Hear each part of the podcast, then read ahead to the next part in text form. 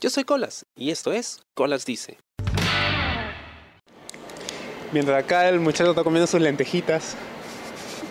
Resalta que tengo agua, ¿no? Ah, y tiene agua también. Es importante mencionar que tiene agua. Pero está comiendo sus lentejitas. ¿ya? Y no estoy hablando de lentejas de los lunes, no. Estoy hablando de sus lentejitas de Donofrio. Volvemos una semana más para tercera y última parte de esta conversa con Franco. La última. Tenemos para hacer cinco partes si quieres. Por supuesto, todavía falta hablar del porno y todo lo demás. Pero estamos con el futuro de la lucha libre peruana, Franco Celis. Nos habíamos quedado. En el capítulo anterior, estabas a punto de contarnos cómo es que empezaste tú en el mundo de la lucha libre si ya estabas encaminado en el mundo del fútbol. Es- estuve a punto de, o mejor dicho, estoy a punto de contarte creo que la historia más clara y notificable de qué es o por qué Franco hoy en día es luchador. ¿sí? Eh, yo empecé a ver wrestling en, como vuelvo y repito, 2006 para 2007. Y era una época en la que eh, el Canal 9 daba, sí, sí lo recuerdo todavía. Yo era un niño, entonces estos tipos eran para mí, vuelvo y repito, siguen siendo para mí dioses. Gente imposible de, igualarse, o sea, uno siendo imposible de igualarse a gente como ella. Eh, lo primero que me venía a la mente cuando veía wrestling era que escuchaba a los narradores decir, este, próximamente en tu país, eh, eh, próximamente al Tour México. Y yo decía, Tour México, ¿y cuándo Tour Perú? Yo quiero ir a ver. De la noche a la mañana, Huguito, creo, o Carlos, no recuerdo, em, anuncian 3 de julio del 2018, del 2008, 2018, del 2008, el SummerSlam Tour, Estadio Nacional, Raw viene a Lima, y yo como que, "Ah, mamá, mamá, eh, mamá, pellizcame, estoy soñando, les digo, mira lo que sucede. Pero como niño, mamá, mamá, perdón. Mamá, van a venir, mamá. Eh, el otro tema es que ahí nomás salen las entradas y la entrada más barata valía 80 soles y para mí 80 soles con 8 años era un dineral. Yo estaba muy triste porque sabía que no iba a conseguir el dinero por nada del mundo porque en ese entonces no, no tenía ingresos y con propinas no juntas 80 soles en menos creo que de dos meses. Anunciaron el evento en marzo y era en julio. Eh, me auspiciaron la entrada, mi madrina me la obsequió.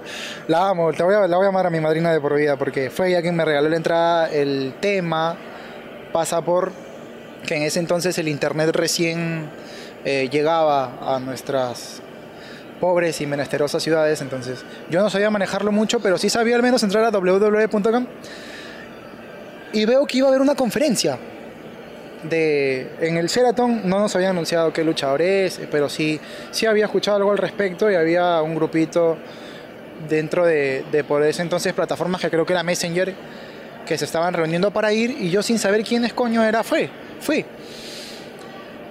Y de un momento a otro, y esto es lo inspirador de la historia, quiero que lo escuchen bien porque créanme que los sueños se vuelven realidad.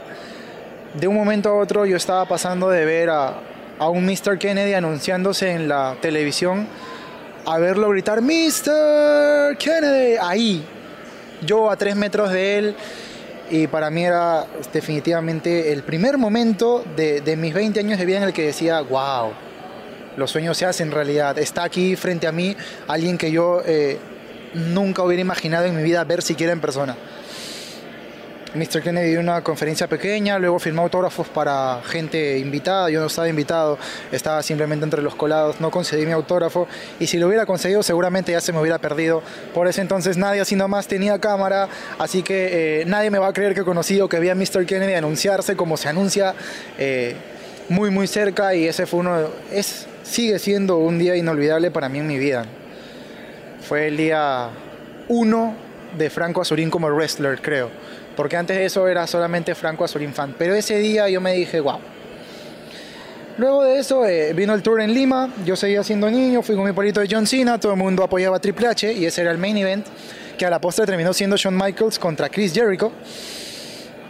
Eh, y en febrero de ese mismo año viene SmackDown con, con Undertaker, con Triple H de nuevo, con Edge, con Jeff Hardy, con Umaga, que en paz descanse. Eh, sí, también fue lo suficientemente alucinante ver a Undertaker en vivo, pero nunca, ni siquiera comparando Undertaker contra Mr. Kennedy, nunca como haber estado yo en primera fila viendo a un luchador de verdad. eh, habiendo estado días antes en televisión imaginando, oye, yo estos tipos no los voy a ver de cerca, pero ni de chiste, porque son dioses. Ese es el primer capítulo, creo yo, de Franco Azurín como wrestler. El, día en que vio de muy cerca a Mr. Kennedy eh, eh, en una conferencia de prensa en la que obviamente no entendía ni un carajo de lo que decía. Recién eh, cuando consiguieron el traductor lo, pude, lo pude descifrar, pero eran cosas súper protocolares, ¿no? Le voy a partir la madre a Carlito, le voy a dejar los dientes metidos bien adentro del hocico, pero fue alucinante. Eh, a partir de ello es que ya viniendo a esta nueva era, Raw vuelve a hacer un tour. Y ya pues eh, habían luchadores ya de esta nueva era, ¿no? Un Sami Zayn, eh, la estelar fue Owens contra contra Seth Rollins por el Universal Title. Eh, ahí sí ya con 18 años encima sí me di la, el gusto de, como fan que soy, como fan que sigo siendo y como fan que nunca dejaré de ser del aeropuerto, de, de ir afuera del hotel, de estar desde muy temprano en la arena, porque en realidad es una estructura acomodada, arena. Y cuando vino SmackDown hace poco también, eh, ver a estos tíos de cerca ya en el aeropuerto, ver a un Braun Strowman que tiene que agachar la cabeza porque no cabe dentro de la llegada de arribos internacionales, me hacía saber que estos tipos este, son. Y me, me dije a mí mismo, ¿podría yo también ser así? Porque hay wrestling aquí en Perú, lo hay, yo ya sabía de LWA solamente. No sabía nada de género en lucha libre. Llega Imperio, ahí mismo, estaban, estaban ahí mismo, me recuerdo que inclusive en, el Tour de Raw nos reparten volantitos de Imperio. Yo no sabía qué era, yo pensé que era un programa tipo esto de guerra o combate. Eh, sí, es que porque encima eran las que las, las que las las flacas que entregaban los volantes eran como que anfitrionas, ni siquiera era un, alguien con mascarita o algo como lo que haría hoy en día alguien para darle temática de lucha libre a su publicidad. Entonces dije, ¿qué será esto? ¿Esto es guerra? Algo así. Ah, no le di mucha bola, pero luego cuando fui y vi que estaban anunciados Ricochet o, o gente así para, para Imperio Lucha Libre, Ricochet lamentablemente luego no puede venir, su vuelo se, se, se cancela. Eh, me doy cuenta de que de que la lucha libre estaba más cerca de lo que yo pensé que estaba. Fui a ese evento, la pasé demasiado bien, a pesar de que duró un, un Corpus Christi, un sermón de 7 horas, fue así. Eh, lo que más recuerdo de ese evento es que me llevaban al sexo los luchadores peruanos. Yo estaba ahí para ver a Carlito, para ver al patrón, para ver a Page. Y trayendo ese Imperio 1 ahorita, yo me digo, qué estúpido fui habiendo pagado más de 100 soles para ver a luchadores extranjeros no sabiendo que tenemos un gran potencial peruano. Y a eso quiero llegar con Gladiadores. Hoy en día Gladiadores es el producto de productos que tiene la lucha libre peruana. Por ende creo yo que la persona que, que, que paga su boleto por ir a Gladiadores no está ahí para esperar con el respeto que Pardo se merece, que es hasta ahorita el único luchador extranjero que ha pasado por Gladiadores en tres shows que vamos. No están ahí para ver un luchador extranjero, están ahí para ver lucha libre peruana. Y entonces yo soy parte de eso ahora, y no como fan, sino también como luchador. Para volver a Imperio 1 y, y, terminar con el tema, yo me dije, aquí hay luchadores peruanos, hay un virrey, vi un mancilla estelar enfrentándose a, a Alberto del Río y recibiendo un backbreaker de Carlito para recibir la cuenta, entonces vi un reptil coronándose campeón sudamericano a, a costas de, de Matt Seidel y de Zack Saber Jr. y dije, si estos tíos están ahí, ¿por qué yo no? Fui, busqué mis chats y ya había visto que LWA me había ofrecido en algún momento entrenar con ellos, no sé por qué. eh, pero yo soy un tipo de condición humilde, hasta ahora lo soy y las mensualidades eran muy caras, tengo que decirlo. No pude. Averiguó otras empresas y apareció Actitud. Fui, y ese es el punto 2 en, en, cuanto a en cuanto a la historia de Franco Azurín convirtiéndose en wrestler. El punto número uno fue Franco viendo a Mr. Kennedy y el punto número dos es su primer día de entreno, ¿no? Porque después de Imperio año 2, año 2, el día en que el día en que estelarizan Carlito y Cage, recién es que yo digo, ya, va, yo lo hago.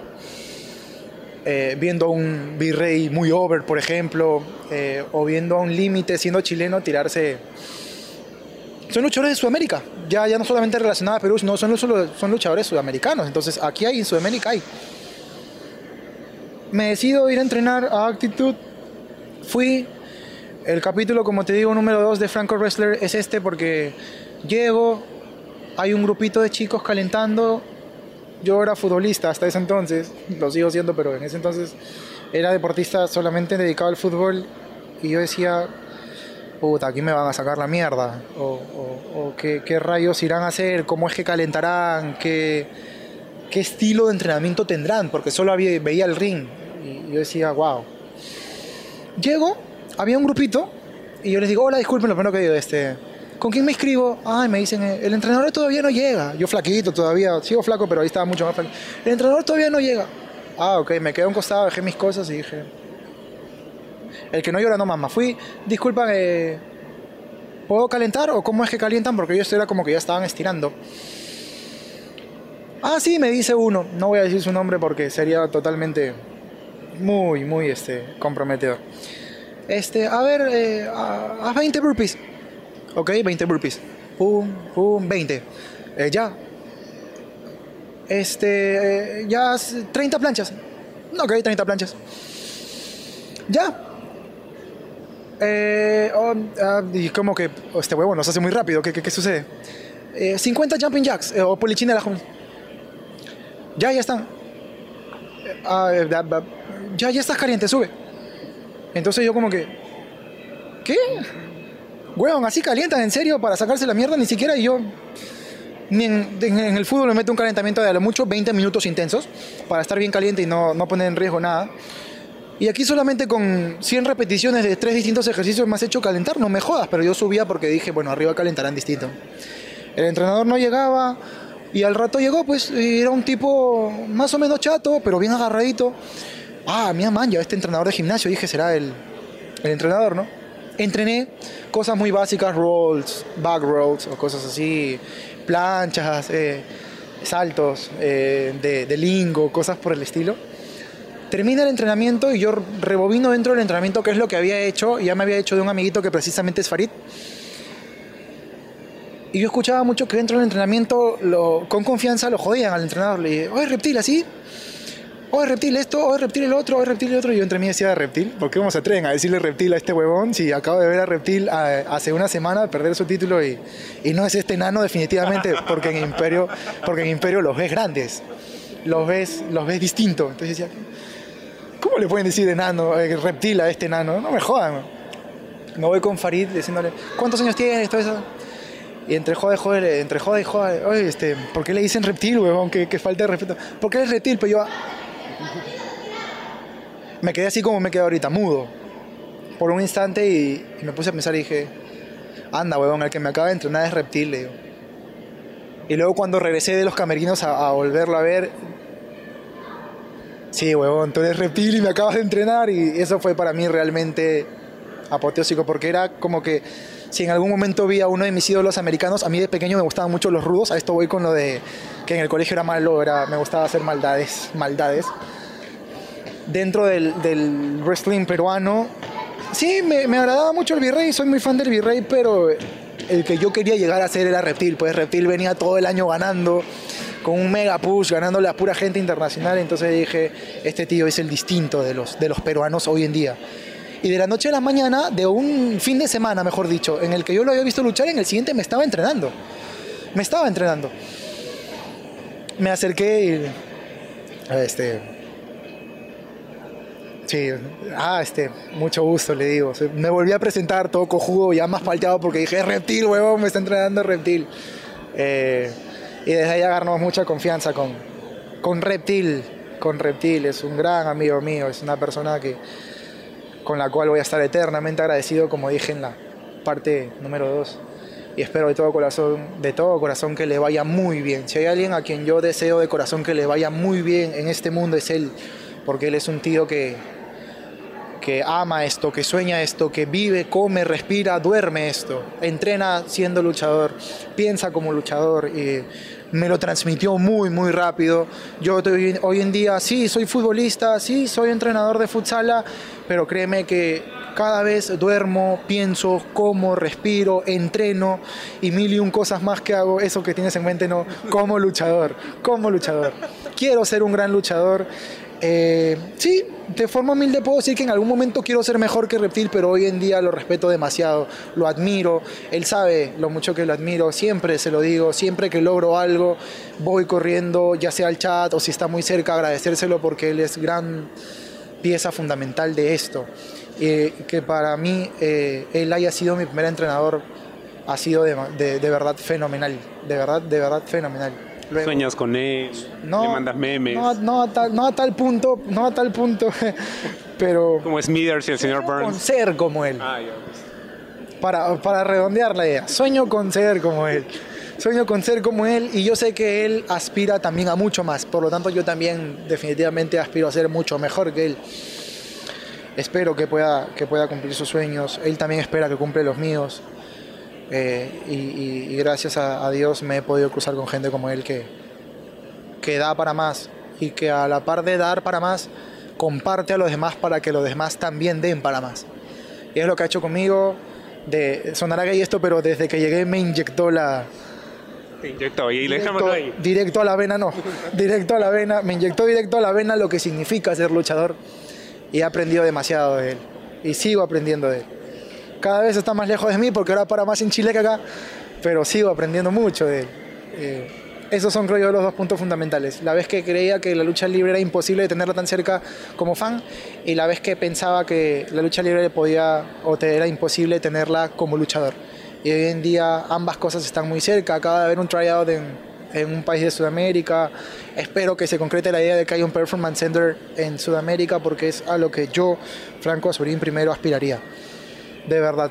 Ya me lo han dicho no solamente mis asesores, sino la gran mayoría de personas que, que son conscientes dentro del entorno luchístico. La lucha libre peruana no tiene un techo porque no debe ser un techo para un luchador que aspira mucho a la lucha libre peruana.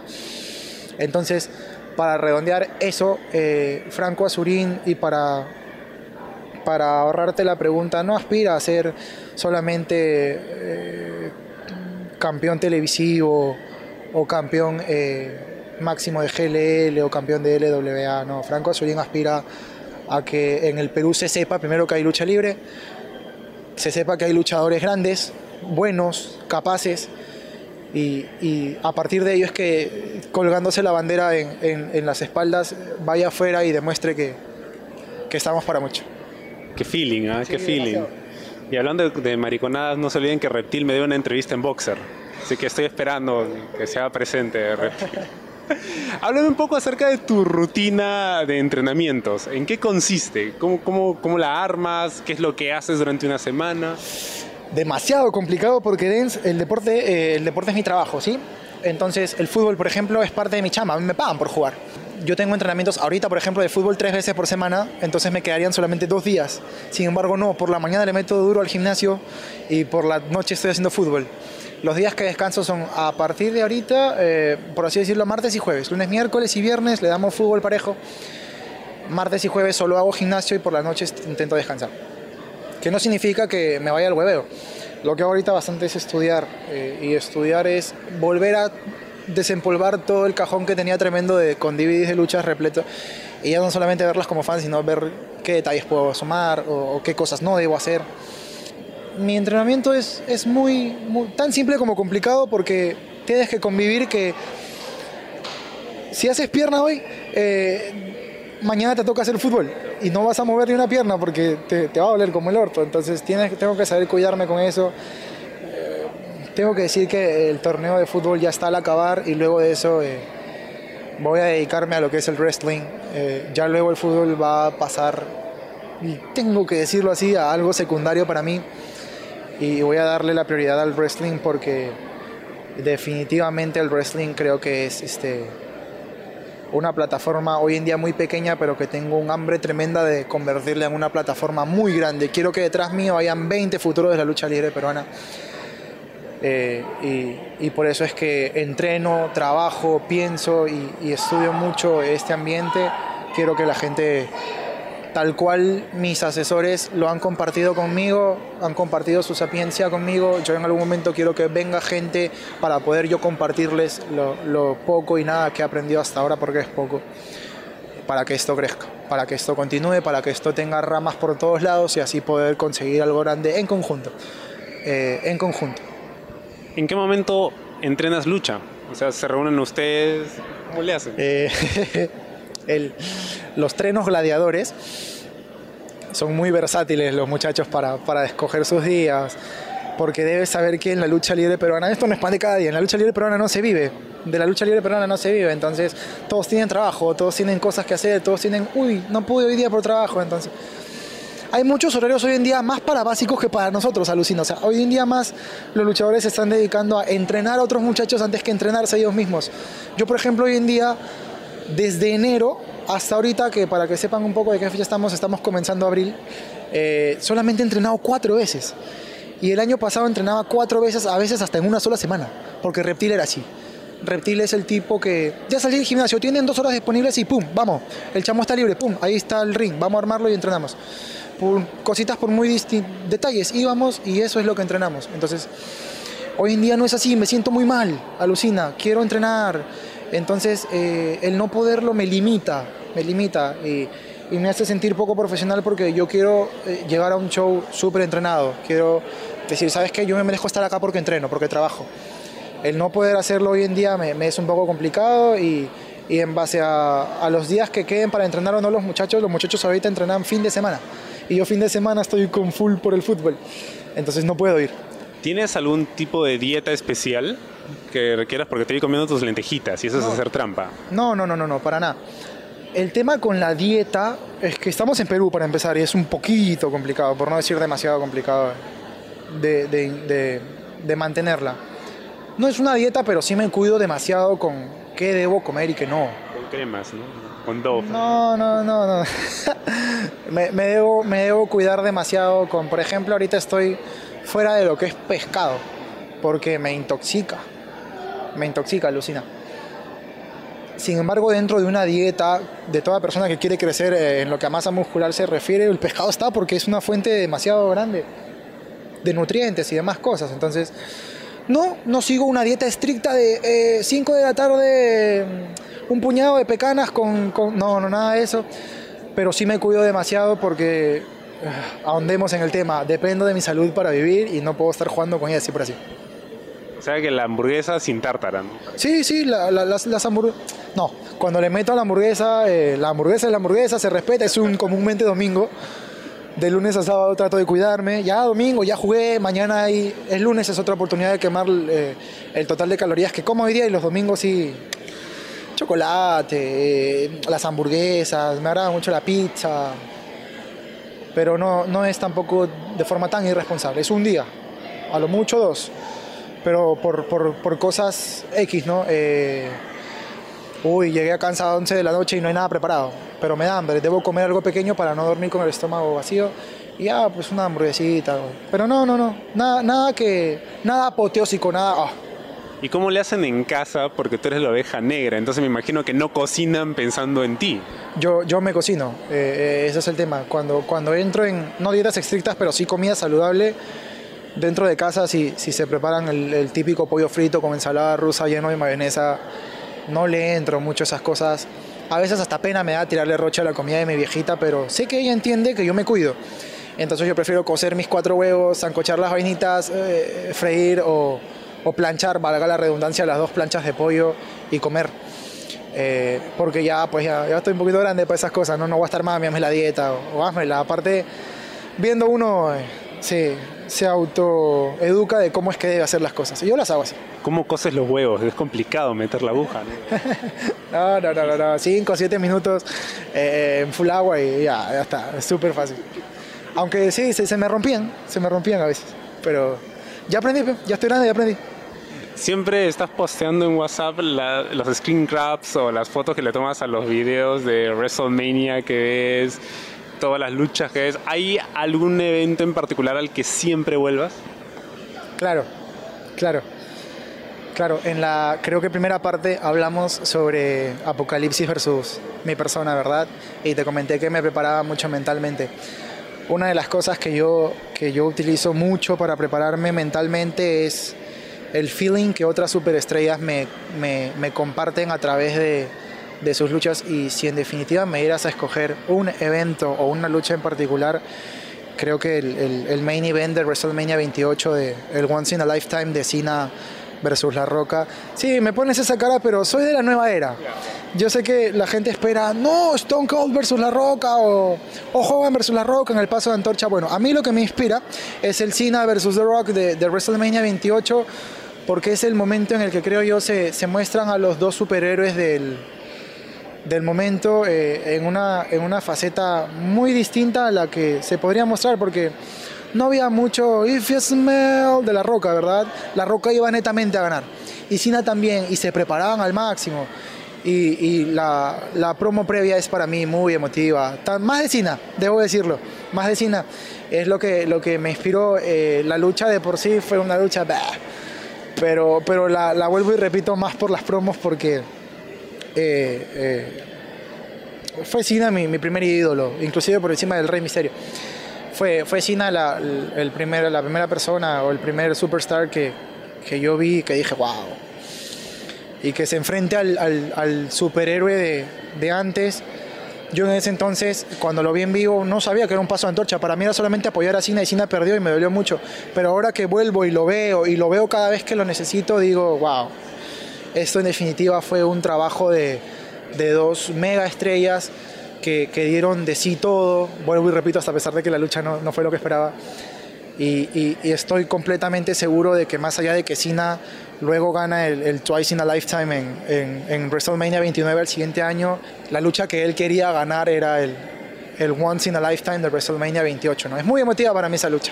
Es muy emotiva, véanla, vean las promos, si, si les parece mala o no, es, es lo que a mí me motivó, por ejemplo, contra Apo, porque yo sabía que que lo iba a enfrentar quizás solo una vez en mi vida, entonces traté de relacionarlo con algo que haya sucedido una sola vez en la vida y lo primero que se me ocurrió fue ir a ver a mi superhéroe Cena contra el superhéroe de muchos, que iba a estar obviamente apoyado por todos y si te das cuenta pudo haber sido algo que pasó aquí, porque era como que todos apoyan a Apo, nadie quiere a Franco Azurín contra Cava, nadie quiere a Franco Azurín contra Bad Boy Jr., mucho menos lo va a querer contra Franco, contra, perdón, contra Apo.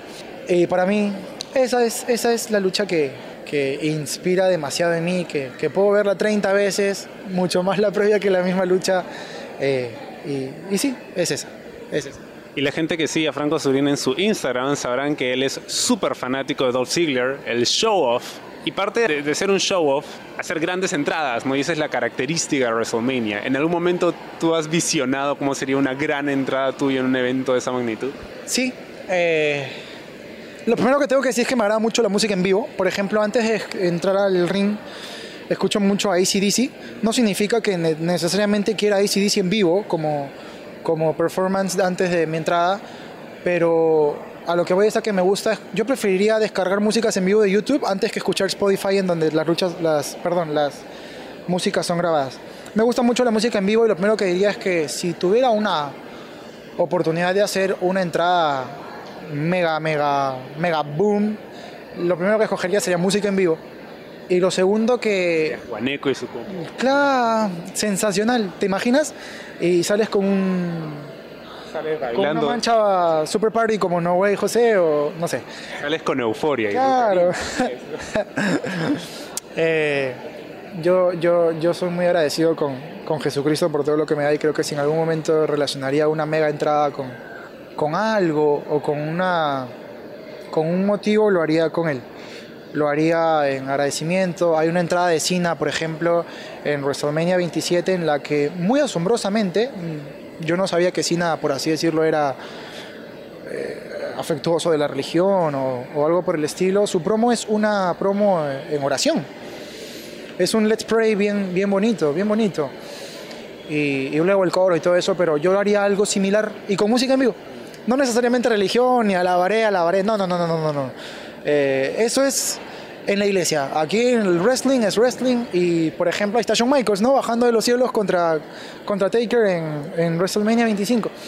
Algo así, algo así con música en vivo relacionado con Jesucristo y tratando de, de alguna forma hacerle saber al público que yo estoy eternamente agradecido con Él por todo lo que me ha dado, por lo que me va a dar y por lo que me dará, me dará, por así decirlo. Maña, ¿quién quita que, digamos, de aquí de repente en 10 años podamos ver la entrada de Franco en un WrestleMania? Franco, ha sido genial poder conversar contigo. Esto, wow, ha sido, o sea, conocer tu historia. Sabía cosas, habíamos estado conversando últimamente, Pero pucha, o sea, escucharlo en vivo y que cuentes, claro, es, es, es, otro, es otro tema. Bueno, esto va a salir después del 420, así que vamos a ver qué cosa tienes preparado contra Ian Muley, que eso va a estar interesante. Nuevamente, la gente que quiere seguirte y quiere ver todas las capturas de lo que estás viendo y todas las visitas con el al terapeuta y todos los moretones y todas las cosas que te pasan. Arroba 162 pounds of pure talent. Eh, arroba Franco Azurín quiere, quiere, para cerrar el tema, porque creo yo que quiero darle un, un este un cliché o, un paréntesis a todo esto de, de, la lucha libre peruana. Franco Azurín hoy en día se le conoce como el futuro de la lucha libre peruana y yo en definitiva quiero, quiero ampliar algo, algo ahí muy cortito y a la vez muy hondo. El, el futuro de la lucha libre peruana es Franco Azurín. El futuro de la lucha libre peruana es Colas. El futuro de la lucha libre peruana es el virrey Rafael de Salamanca. El futuro de la lucha libre peruana es One. El futuro de la lucha libre peruana es Generación Lucha Libre, es LWA, es Gladiadores, es Mancilla, es Reptil, es este, la señora que vende causas. Se me fue el nombre de la mamá de, de Daniel. ¿Cómo se llama? Me acuerdo. Bueno, Nicolasa, Nicolasa, el futuro de la lucha libre peruana es la gente de Bomba, el futuro de la lucha libre peruana es Turnhill, el futuro de la lucha libre peruana lo somos todos.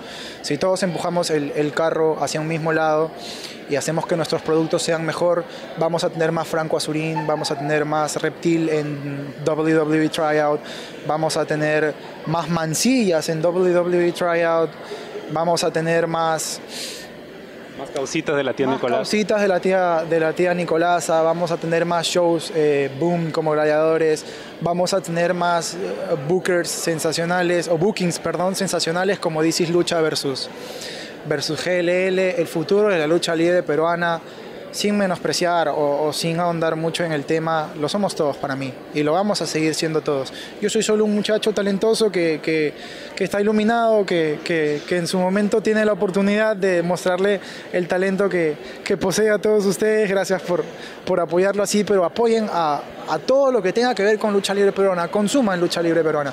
Compren polos, compren causita, compren chela, ni bien salgan tal cual lo hacen las entradas con gladiadores, cómprenlas, ni bien salgan las entradas para LWA, cómprenlas, ni bien salga el nuevo paquete de, qué sé yo, de stickers de Reptil, cómprenlos, porque porque todo eso es parte de, de apoyar y, y, creo que en algún momento tú lo dijiste, está un poquito complicado esto de decir apoya la lucha libre peruana, porque si no es bueno, ¿cómo la apoyas? ¿Verdad?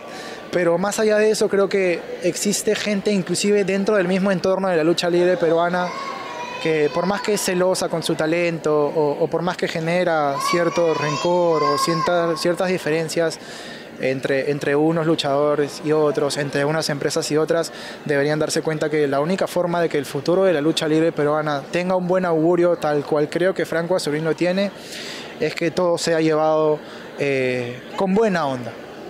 Y darle buena onda significa que, que, que, que demos carta libre a que las, a que las figuras de, de este entorno de lucha libre peruana eh, se, se, se explayen con claridad que no, que no caiga el, aunque sea por broma, no, tú no luchas acá porque no te dan permiso, o no, tú no, tú no puedes hacer esto porque no está dentro del papel. No, no, aquí lo que, lo que prima creo que es que todos empujemos el carro para un mismo lado con toda la buena onda del mundo y ese es para mí el futuro de la lucha libre peruana.